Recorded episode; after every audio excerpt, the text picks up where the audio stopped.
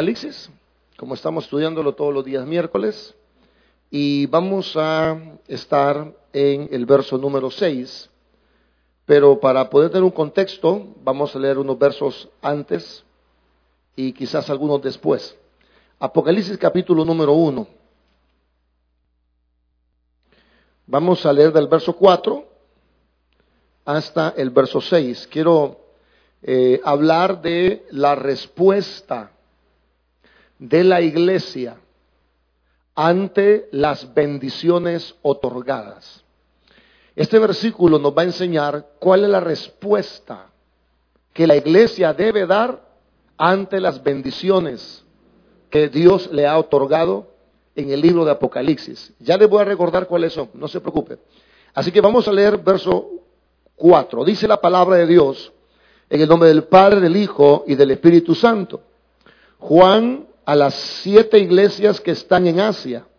Gracia y paz a vosotros, del que es y que era y que ha de venir, y de los siete espíritus que están delante de su trono, y de Jesucristo, el testigo fiel, el primogénito de los muertos y el soberano de los reyes de la tierra, al que nos amó y nos lavó de nuestros pecados con su sangre y nos hizo reyes y sacerdotes para Dios su Padre. A Él sea gloria e imperio por los siglos de los siglos. Amén. Señor, gracias te damos porque una noche más nos hemos encontrado para estudiar tu palabra y siempre que lo hacemos por la gracia tuya, aprendemos, somos bendecidos a través de la predicación. Te pedimos que esta noche no sea la excepción, que tu Espíritu Santo pueda hablar a nuestras vidas y enseñarnos cuál es la respuesta que la iglesia debe dar ante las bendiciones que tú nos das de continuo. En el nombre de Jesús te lo pedimos. Amén y amén. Podemos tomar asiento, hermanos. Eh, en el primer sermón, digámoslo así, de este segundo bloque del capítulo 1, hablamos de las bendiciones otorgadas a la iglesia de todos los tiempos. Y nos dimos cuenta que las bendiciones otorgadas, al menos en este capítulo 1, son dos, gracia y paz. Y nos dimos cuenta que la gracia y la paz son dos bendiciones de Dios para la iglesia de todos los tiempos. Y hablamos de eso, de la gracia y la paz. Luego vimos el origen de las bendiciones. El apóstol Juan dice, gracia y paz a vosotros del que es, del que era y del que ha de venir, hablando de Dios.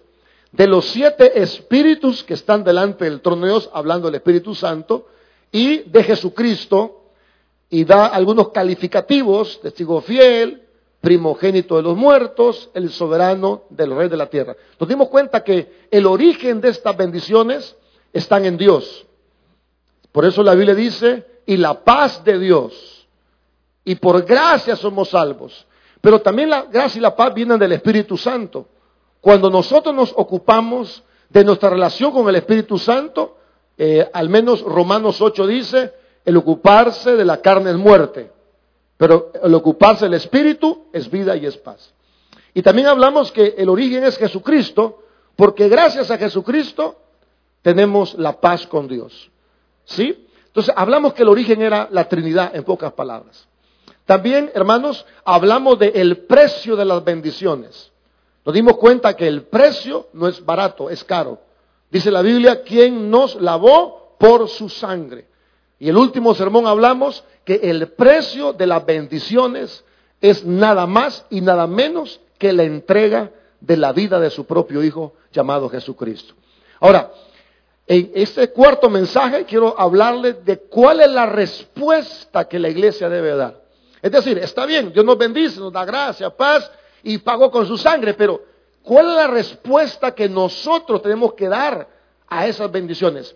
Y nos vamos a dar cuenta en el verso número 6, por ejemplo, que dice, nos hizo reyes y sacerdotes para Dios su Padre.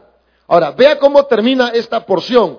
A Él, hablando de Jesucristo, a Él sea gloria e imperio por los siglos de los siglos. Amén. Ahora, quiero leerles este versículo en otra versión. Dice así, toda la gloria sea al que nos ama y nos ha libertado de nuestros pecados al derramar su sangre. ¿Cuál es la respuesta que la Biblia nos muestra que la iglesia debe dar? Dice la Biblia, a Él sea la gloria, el imperio por los siglos de los siglos. Amén. Pastor, pero ¿qué es eso? ¿Qué es eso?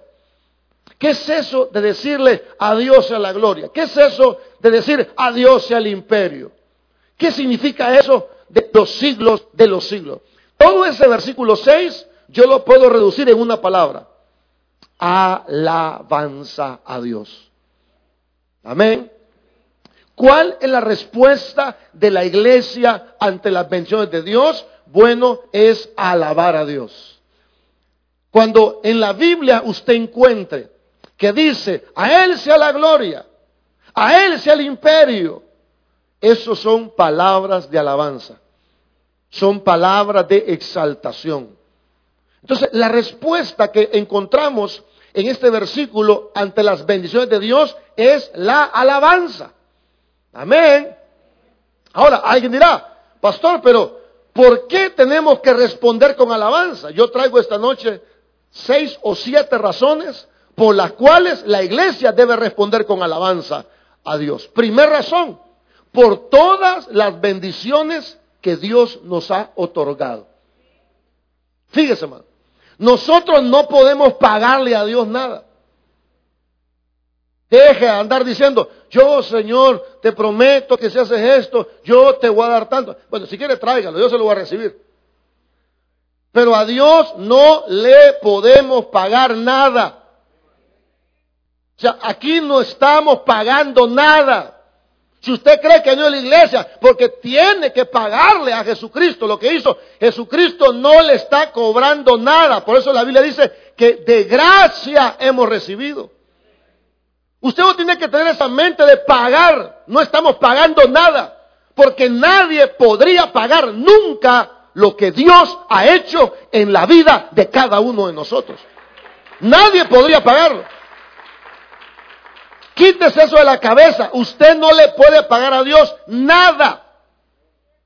Ah, pero ahí en la Biblia dice que hay que pagar votos. Sí, pero el voto es una señal de agradecimiento. Dios no pide que le paguemos nada. Es como que alguien le regale a usted un carro de 50 mil dólares y usted le diga, le voy a ayudar yo con un dólar. La persona se sentiría ofendida que usted trata de un dólar cuando el carro vale 50 mil dólares. Así, hermanos, es cuando usted quiere venir a pagarle a Dios. Lo que Dios sí dice es que Él espera la alabanza de su pueblo. Y eso es lo que el verso se está diciendo.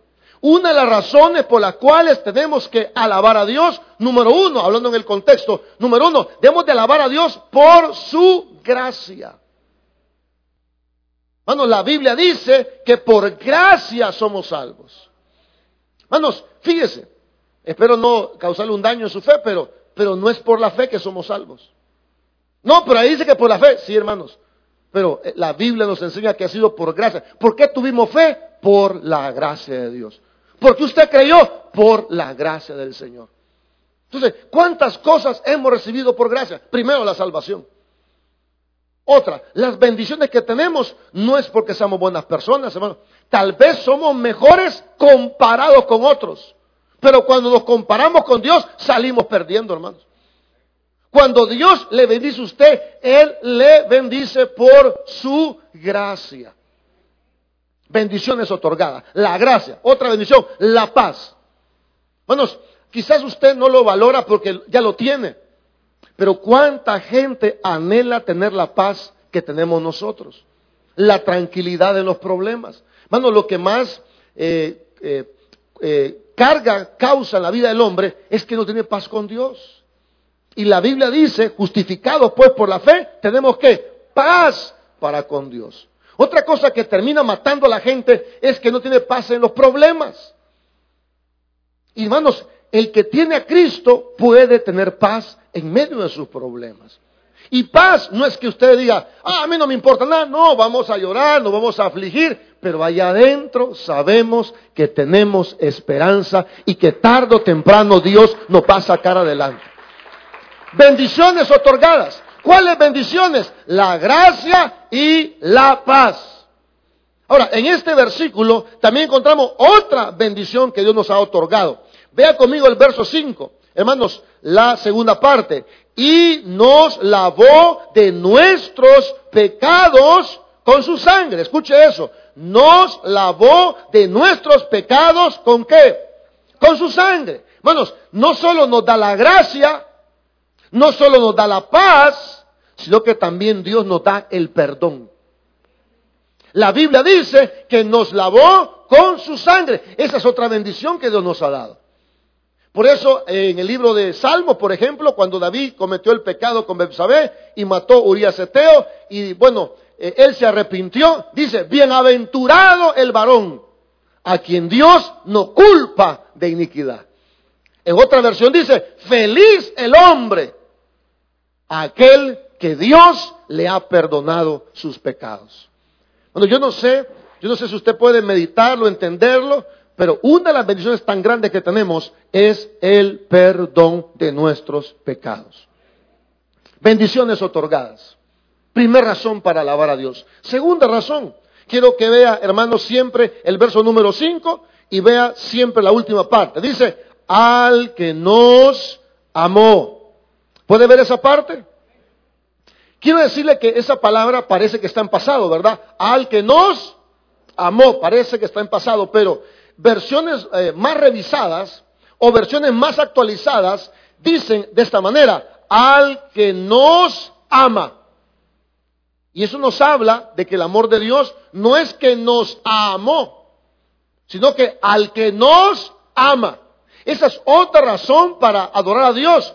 No solo son las bendiciones otorgadas, sino también es el amor permanente que Dios tiene por cada uno de nosotros. Fíjense, hermanos, el amor de Dios para con nosotros no ha cambiado ni va a cambiar jamás. Cuando Corintios habla del amor, él dice, el amor nunca deja de ser. Una de las cosas por las cuales podemos adorar a Dios es porque el amor que Él nos tiene permanece para siempre. Qué lindo es esto, hermanos. Qué lindo es que usted y yo podemos cambiar, podemos aún, hermanos, irnos de la iglesia, podemos volver al mundo, hermanos, podemos estar aquí de mala gana, pero Dios que lo salvó lo sigue amando y lo amará por los siglos de los siglos. Amén. Nosotros somos el objeto del amor de Dios. Hermanos, la Biblia dice, de tal manera Dios amó a quién? Al mundo. Y en Romanos dice que siendo aún pecadores, Cristo murió por nosotros. Otra razón para alabar a Dios está aquí en el verso 5. Al que nos amó. En otras palabras, al que nos ama. Usted y yo somos el objeto perpetuo del amor del Señor. Fíjese, el amor del Señor está sobre cada uno de nosotros. Y ese amor nunca deja de ser. Ese amor nunca deja de ser. Por eso a veces eh, el amor de las mamás se parece más o menos, hermano, no es que se parezca bien, bien, pero se parece más o menos al amor de una madre hacia un hijo. Se parece muchas veces del amor de una mujer hacia un hombre. Yo, estoy seguro que muchos de los matrimonios que están aquí no son por el hombre que están juntos, es por la mujer, hermano. No levante la mano, no dé testimonio, por favor. Yo le aseguro que muchas parejas que están ahí sentadas, no es por el hombre, el hombre, hermano, ha sido terrible. El hombre ha sido la cola de Judas. Pero ¿sabe quién no ha cambiado? Es la mujer. El hombre le ha hecho, le ha deshecho, hermano. Pero no todas, algunas mujeres, porque hoy ya se revelaron algunas, ¿verdad? Algunas mujeres se mantienen fieles, hermano, hasta el último momento. Yo he visto eh, personas que se han casado hasta tres veces, pero el día del funeral ahí llega la primer mujer que tuvieron. Usted fuera del funeral, hermano, hermana de su marido, si tuvo tres mujeres. No, yo creo que si fuera, hermano. Es el amor. Es el amor, hermanos. Y nosotros estamos aquí porque somos el objeto del amor del Señor. Él nos amó. Ahora, en tercer, tercer lugar, o tercera razón, mire lo que dice el verso 5, hermanos, la segunda parte. Ahí hay otra razón. Dice, hermanos, el verso número 5, y nos lavó, ¿de qué nos lavó? De nuestros pecados. Mire, mire qué trabajo hizo el Señor. Escuche eso. Mire qué trabajo hizo el Señor. El Señor nos lavó de nuestros pecados. A eso le voy a llamar yo el trabajo consumado. ¿Por qué Dios pide alabanza? ¿Por qué debemos de darle alabanza? No solo son por las bendiciones otorgadas, hermanos, no solo es por su amor permanente, sino que ahora vemos el trabajo realizado. ¿Qué hizo el Señor? Nos lavó de nuestros pecados. En otras palabras, hermanos, el Señor nos lavó significa que nos liberó del pecado. Para que usted lo entienda de mejor manera, Él nos quitó la carga pesada que traíamos a causa del pecado. Por eso cuando alguien viene a Cristo, lo primero que dice, mire, yo recibí a Cristo y yo sentí que una carga se me quitó encima. Sí, hermano, porque es justamente lo que Dios hace. Dios le quita la carga de pecado a las personas. Por eso Él dijo, el que esté cargado, cansado y trabajado, vengan a mí y yo les voy a hacer descansar. Amén. El Señor, hermano, nos hace descansar de esa carga. Usted ve a la gente bien normal, pero la gente, hermanos, allá afuera anda cargando un montón de cosas. Por eso hay gente que toma. Hermanos, no juzgue al que tome, porque al que toma, porque el que toma tiene un problema. Nadie toma porque es feliz. Todo mundo que toma, toma por un problema. Amén. No juzgue, por favor, a la gente que consume drogas. Consumen drogas porque ellos tienen un problema y no hayan cómo salir adelante. ¿Por qué la gente busca la fiesta? Porque en su corazón hay algo que no le encuentran salida. Solo son felices en las fiestas. Pero note usted, hermano, que nosotros, sin darnos cuenta, no necesitamos el alcohol, no necesitamos la droga, no necesitamos la fiesta. Lo que sí necesitamos es la palabra de Dios y su palabra nos hace verdaderamente felices. ¿Por qué, pastor? Porque el Señor nos ha librado de la culpa del pecado.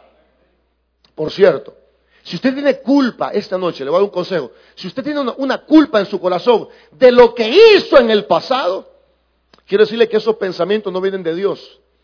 Porque Dios, la Biblia dice que Él se ha olvidado de nuestros pecados. Si usted se acuerda, mano, yo no sé si le pasa a usted, pero a veces nos acordamos de lo que hicimos, ¿sí o no?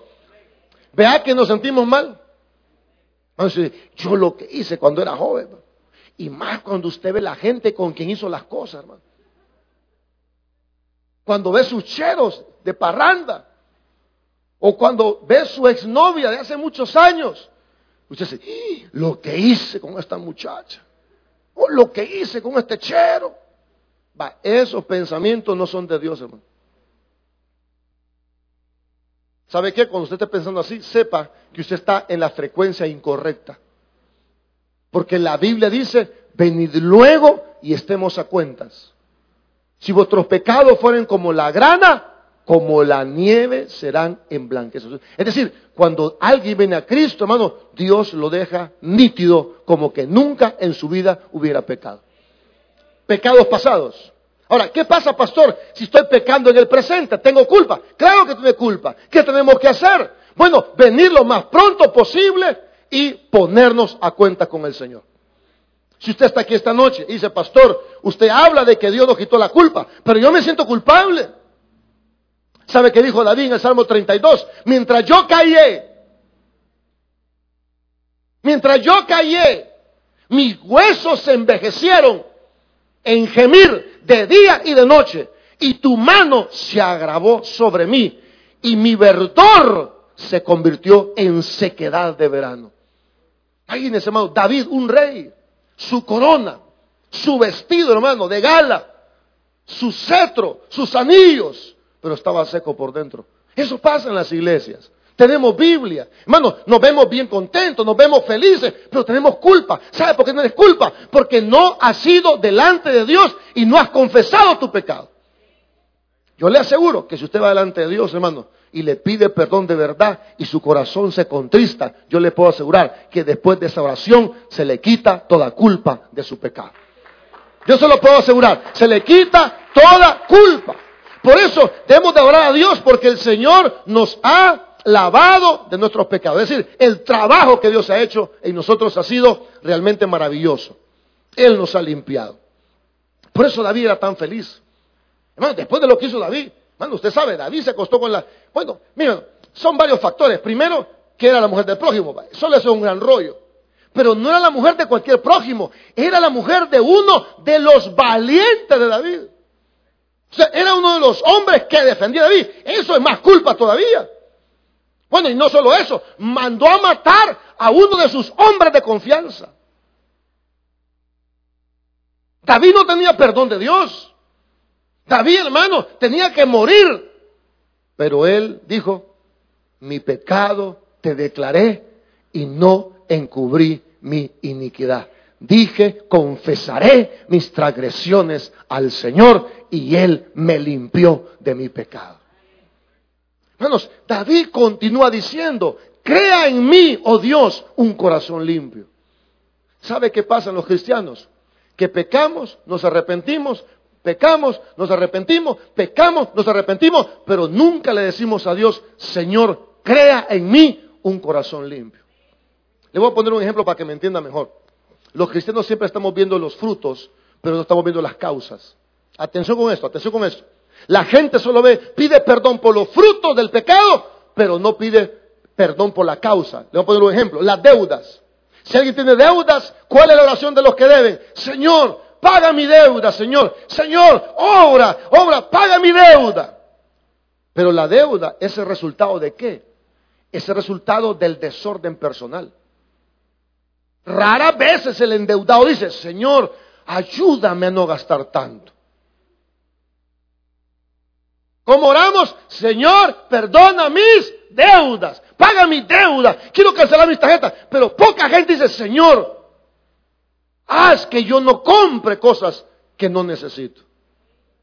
Alguien está enfermo y ora, Señor, sáname, sana mi hígado graso, sana mis riñones, sana mi estómago. Pero poca gente dice, Señor, dame dominio propio en lo que como, que no coma cosas que me hacen daño. ¿Me está entendiendo?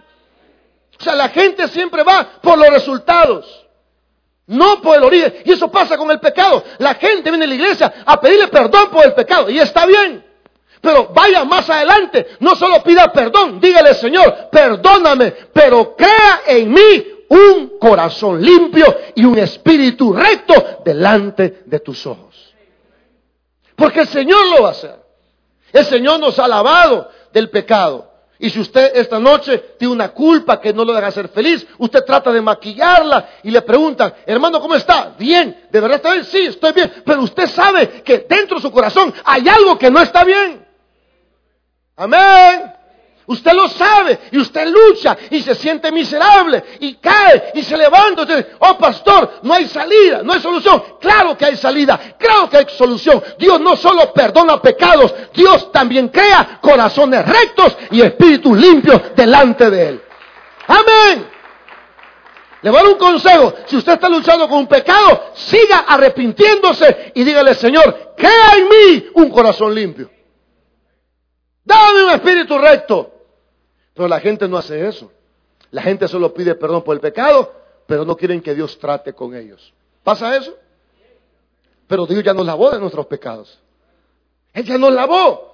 Pero muchos de nosotros estamos viendo los efectos, pero no los orígenes ni las causas. Cuando tú le pides perdón a Dios, viene la gracia de Dios y vuelve a limpiarte. Isaías 1.18 dice, aunque sus pecados sean como la escarlata, yo les haré tan blancos como la nieve.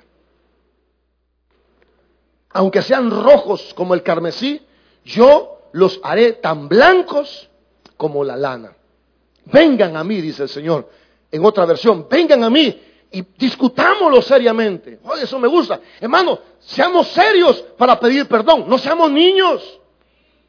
Fíjese, hermano, que la iglesia está llena de gente que sigue diciendo que es un niño. Oh, pastores, que estoy aprendiendo. Oh, pastores, que yo estoy tratando de dejarlo. Hermano, hay un momento que usted tiene que tomar control de su propia vida. No puede estar toda su vida siendo un niño. Amén. Bueno, hay gente que vive como niño. Es que mire, errores, fallamos todos. Está bien, pero ¿cuándo vamos a tomar en serio el pecado? ¿Cuándo vamos a tomar en serio la santidad? Tienes que crecer en tu vida espiritual. No puedes toda tu vida ponerte detrás de las excusas de que tú estás aprendiendo todavía. ¿Pasa eso o no pasa eso? Es más, le voy a decir algo que leí un libro, con respeto lo voy a decir, y no es para criticar a nadie, de verdad, pero quiero compartirlo. ¿Puedo compartirlo? Hay un libro que habla de la iglesia y este autor de este libro dice que, ¿por qué hay tanta iglesia a cada rato? ¿Por qué hay tanto, tanto grupito? Según el autor de ese libro, dice que hay tantas iglesias por todos lados porque son pequeñas guarderías de niños caprichosos que nunca quieren madurar en la fe en Cristo Jesús. Vienen a una iglesia, no le gusta, hacen un grupo. Allá se vuelven a pelear, sacan otro grupo. Y allá pasa lo mismo. El montón de iglesias solo son pequeñas guarderías de gente que no se quiere hacer responsable de su estilo de vida. Amén. Son pequeñas guarderías donde la gente quiere seguir en su pecado y no quiere tomar riendas de su propia vida. El Señor ya nos limpió y dice Dios en Isaías 1.18, vengan y discutámoslo en serio. Me gusta esa palabra de esta traducción en la lenguaje actual. Discutámoslo en serio, pongámonos de acuerdo. Si ustedes me obedecen, yo los voy a perdonar. Sus pecados los han manchado como una tinta roja, pero yo los limpiaré, los dejaré como la blanca nieve. ¿Cuándo va a hablar usted seriamente de su pecado con Dios? Vea, cuando hablamos de pecado, es que yo soy débil, es que yo no puedo, es que todos fallamos, es que esto es un proceso. Va, todo eso es cierto, todo eso es ciertísimo. Pero hermanos, eso es el lenguaje de alguien que acaba de venir al Evangelio, de un nuevo en la fe. Esas son palabras de niños. Por eso que la gente no se quiere hacer responsable. ¿Cuándo sabemos que usted ha madurado? Cuando usted se hace responsable de sus propios actos. Hello. ¿Cómo se hace madurado? Cuando usted se hace responsable de sus propios actos. Cuando un niño quiebra algo que dice, no fui yo, mi hermana me empujó. Niño, cuando sé que hay un adulto, cuando dice, yo lo hice. Yo asumo toda la responsabilidad de lo que hice. Es que la mujer se me metió. Vaya, niño. Es que mi esposa, echándole, ¿cuándo usted va a agarrar compromiso de su propia vida? ¿Por qué es impuntual? Porque usted no agarra compromiso. ¿Por qué no está bien su dinero? Porque usted no agarra compromiso. ¿Por qué? Porque estamos mal de salud. Porque no agarra compromiso. Amén. No agarramos compromiso. ¿Y sabe qué dice Dios? Vengan y hablemos en serio, hombre. Hablemos en serio. Mire, cuando usted debe en el banco, digamos, usted debe 10 mil dólares por tanto interés, el banco dice, mire, ¿cuánto puede pagar? Pues? Dices, no, 10 mil no puedo pagar. Va, pues 5 mil. No, ni 5 mil. Y ahí lo llevan a uno, hermano. De 3 mil, pues. No, 3 mil no. Va, mil, pues. Ahí usted pone la cara contento. De 10 mil a mil, hermano. Dice, vaya, pues mil. Y usted lleva los mil. O sea, negociaron, pero negociaron en serio. Usted tampoco puede creer, hermano, que usted, usted debe 10 mil, va a pagar 10 pesos. Eso es algo ilógico. Algo tiene que pagar, algo tiene que costarle. La Biblia dice, pónganse a discutir en serio conmigo y lleguemos a un acuerdo. Esa es la tercera razón. El Señor nos ha perdonado. Cuarta razón, hermanos. Siempre en el verso 5. Dice que nos ha lavado de nuestros pecados. ¿Con qué nos ha lavado? Con su sangre. A ver, diga, con su sangre. ¿Qué es eso, pastor? El sacrificio ejecutado.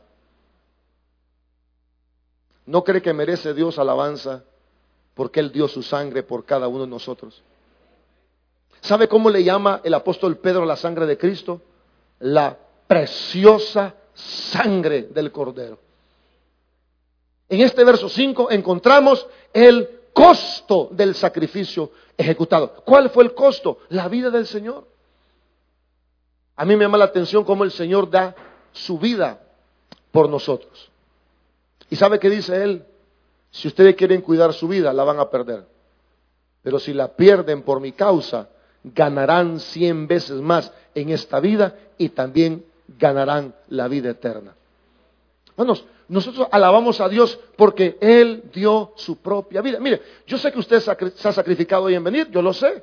Todos nos sacrificamos, hermano, pero este sacrificio no se compara con lo que Cristo hizo por nosotros en la cruz del Calvario. No se compara, hermano, lo que Dios ha hecho por nosotros.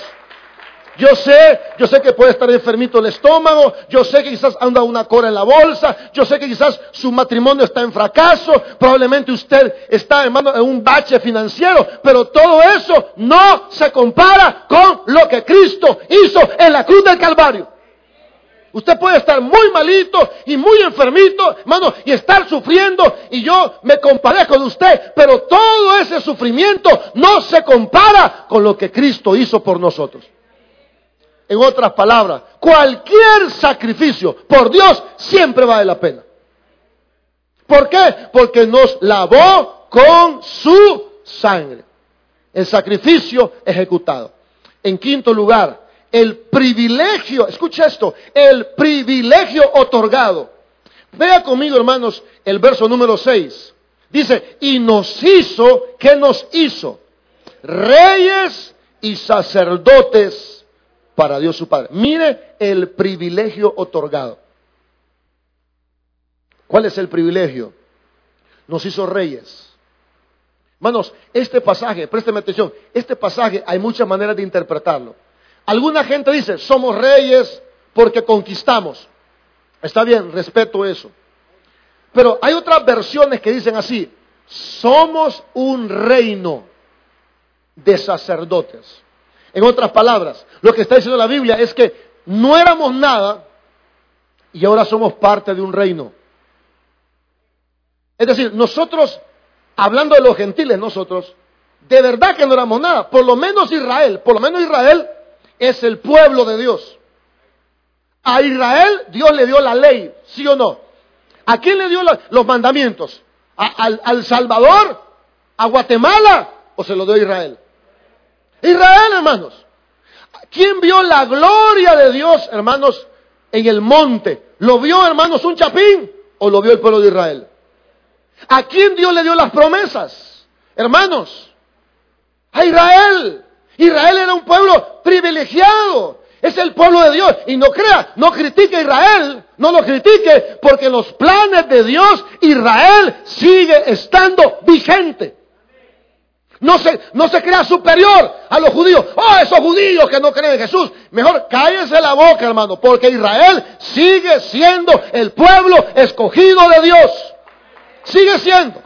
Ahora bien, como Israel rechazó a Jesús, como Israel lo rechazó, Jesús, hermano, volvió su mirada a los gentiles que realmente no éramos nada.